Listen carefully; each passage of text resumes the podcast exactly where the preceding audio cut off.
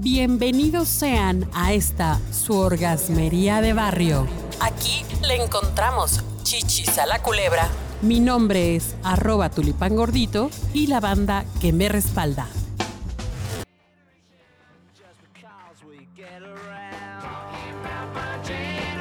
¿Cómo están?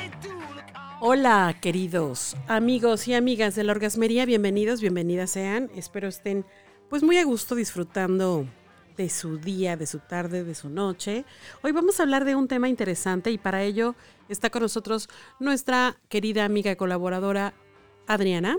Hola, ¿cómo están? Adriana Gómez, que tiene un curioso y maravilloso este sitio, bueno, eh, nombre en, en Twitter, que es Adriana.g. Así la encuentran. Aunque ya tienes que activarlo para que te podemos mandar mensajes, si no, no te vamos a poder mandar mensajes. Ya está, ya está listísimo. Obscenos y de todo. ya está disponible. Ok, oye, pues hoy vamos a hablar de eh, aquellas señales que de pronto dejamos pasar por alto porque alguien a lo mejor nos gusta mucho, eh, que ah, sentimos que hay mucha química, que o es muy guapo, muy guapa, y que de pronto em, sí nos va como llevando hacia no darnos cuenta de algunas cosas que no necesariamente son tan buenas, ¿no? Sí, y es importante que las tomemos en cuenta porque de ahí luego nos estamos quejando, ¿no? De, ay, es que no me habla, ay, es que no me pone atención, ay, es que me trata muy mal, ay, es que no paga la cuenta, etcétera, etcétera. O sea, señales que gritan, aléjate. O sea, ¿cuál sería una señal evidente que dice? ¿Sabes qué? Un hombre que siempre quiere eh, hipnotizarte.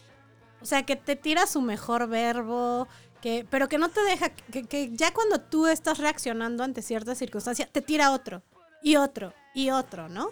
O sea, está que no te deja pensar, que no te deja que realmente te alcances a dar cuenta de lo que está sucediendo.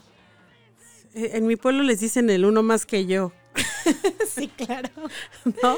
Que tú le dices, oye, pues es que yo fui a Nueva York. Ah, no, pero yo fui a Nueva York y también hice tal cosa. Y... Pero también que hipnotiza. O sea, esta parte donde te tiene como absorto el cerebro, ¿no? Que no te deja realmente eh, que te distraigas, que ve que estás perdiendo la atención y que ahí podrías cachar las mentiras y luego, luego te inventa otra Como un buen vendedor. Exacto, como Claro. un buen vendedor. Claro, claro.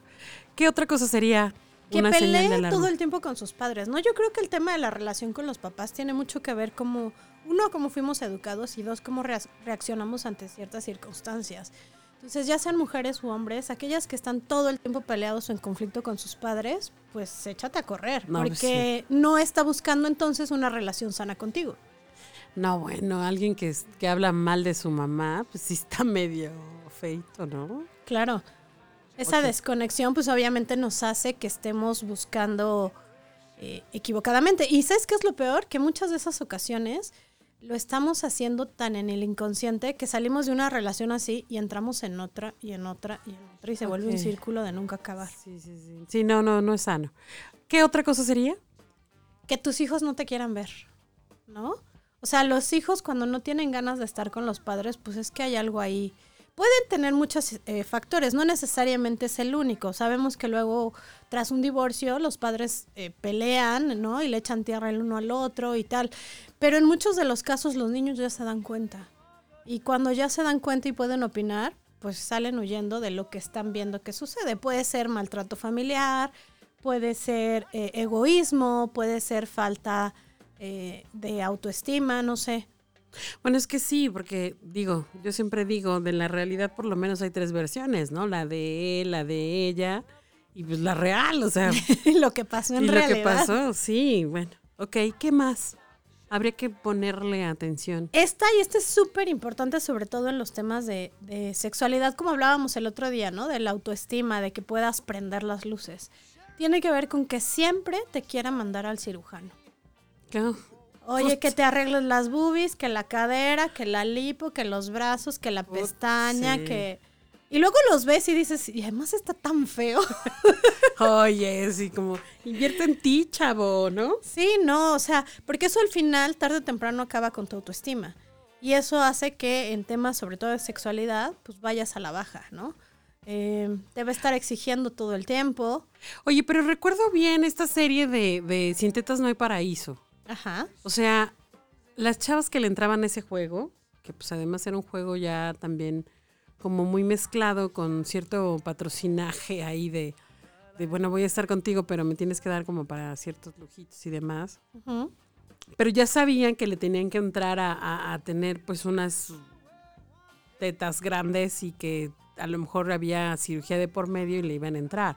O sea, era como, como eh, ser de ese estereotipo, pues estereotipo buchón de, Sí. de, de, pues, de narco.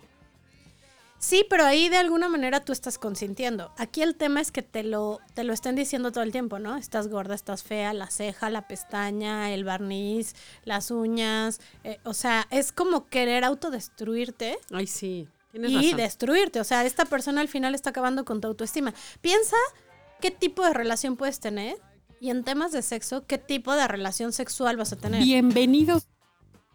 ¡Wow! Bienvenidos otra vez. ok, súper. Bueno, pues, ¿qué- ¿alguna otra, mi querida Adriana? Yo creo que tienes razón. El tema del dinero, ¿no? Que tenga Ajá. más acreedores que amistades. O sea, huye, huye porque a la siguiente te hace pagar el hotel, o te hace pagar la, La si- cuenta. La siguiente acreedora eres. Eres tú. Oye, y es horrible, ¿no? Cuando un, un novio galante pide dinero prestado y que uno con corazón de pollo se lo presta y luego ya ni le puedes cobrar y por supuesto no tiene ganas de pagarte. Eso es horrible. Tú has estado en esa situación. He estado en esa situación y más, y, y- y sabes que después cuando le cobraba me decía, pero si ya tienes otro novio, ¿por qué no le dices a él que te dé? ¡Qué cínico! ¡Qué poca!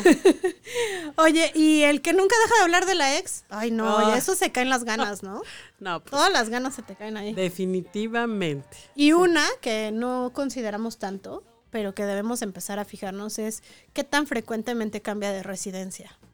¿No? La gente que cambia, no, no por trabajo, a lo mejor a veces tienes un trabajo que te demanda eso, pero que realmente sea tan inestable que no puede estar en un solo lugar. Y tiene que ver con todas las anteriores, ¿no?